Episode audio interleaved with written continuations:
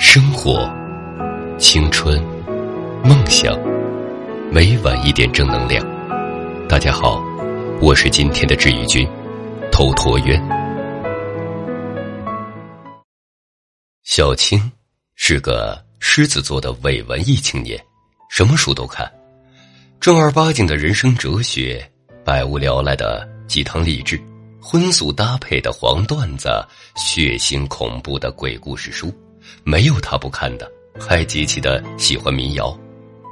这个姑娘看起来显得特别路人，但是她性格热情、善良、大方，越跟她相处越有滋味，是一个难得有趣又认真的人。别看她说起话来三不着两的，但是在行动上呀，却比谁都认真负责。有着一股子劲儿。记得有个深夜，我们玩起了真心话大冒险。小青输了一次，给我们看他手机里面最喜欢的一张照片。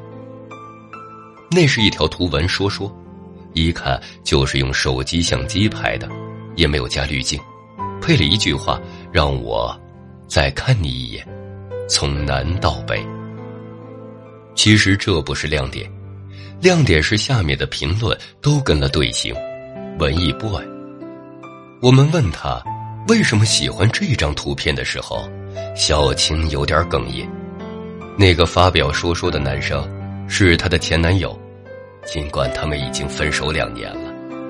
不过狮子座的人都喜欢明朗的人际关系，即使。爱情这种需要神秘感的东西，也一样得长得干干净净的。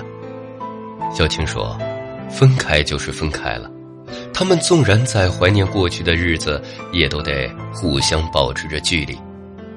这两年来，他们换过了好几个不同的生活地点，接触了形形色色的人，看到过、尝试过很多刷新三观的事情。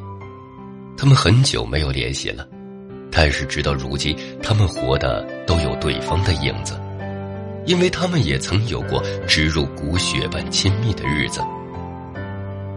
小青干了一杯啤酒，虽然有些难过，但还是嘴角挂着笑。第一次和我们提及了她的前男友。她的前男友从小就有一个梦想，就是做一个军人，然后持枪走天涯。所以身上的责任感和使命感一直以来就很重，性格大大咧咧的，带有激情，有担当。小青是一个温软的小姑娘，喜欢看书，但是狮子座的她又太任性、太自我，终究两个太有个性的人还是没能在一起。但是如今，小青的温柔性格里也透出了果敢和坚定的一面，变得。更爱帮助别人，和朋友相处的越来越愉快的同时，也从一个从前在体育课上就腿软的弱不禁风，变成一个常常跑健身房、身材好还练出了马甲线的姑娘。现在去看小青前男友的 QQ，发现他听过的很多歌都是民谣，不觉得民谣无聊又矫情，这也可能是小青以前对他的耳熏目染吧。也喜欢上了没事儿翻翻书，看看经典电影。你看，虽然两个人已经分开了，没有在一起，但是那些过往的日子还是算数的。有多少人熬过了分手那段最难过的阶段后，一个人活成了两个人的样子？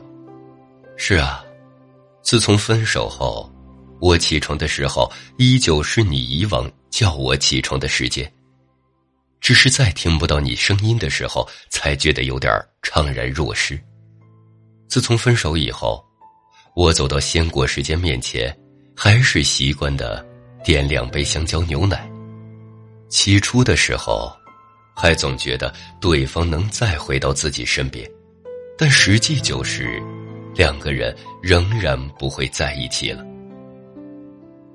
有一次，一个人和小青聊天他说：“他很喜欢狮子座女生身上的责任感，有事情，他情绪很糟糕的情况下，就不会顾及这么多。”小青笑了笑，只是想起了前男友。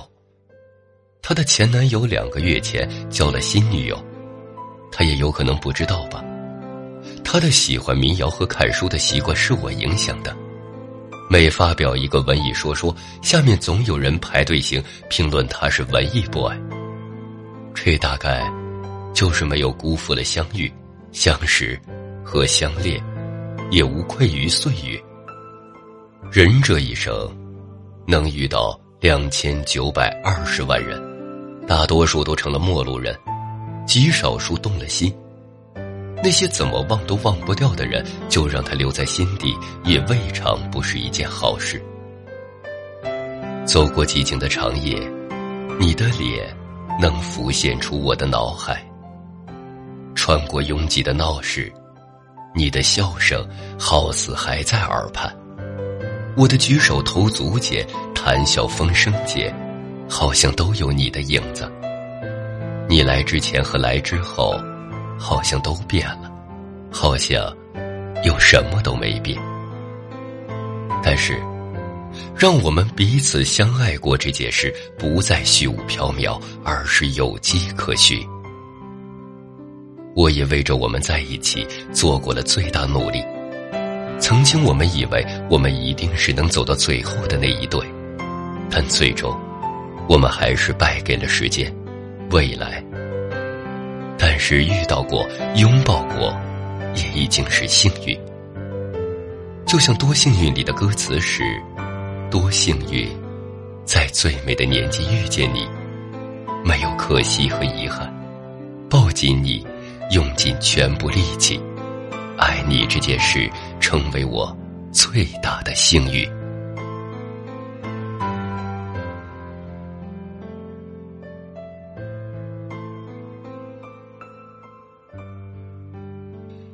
好，咱们今天的故事就结束了。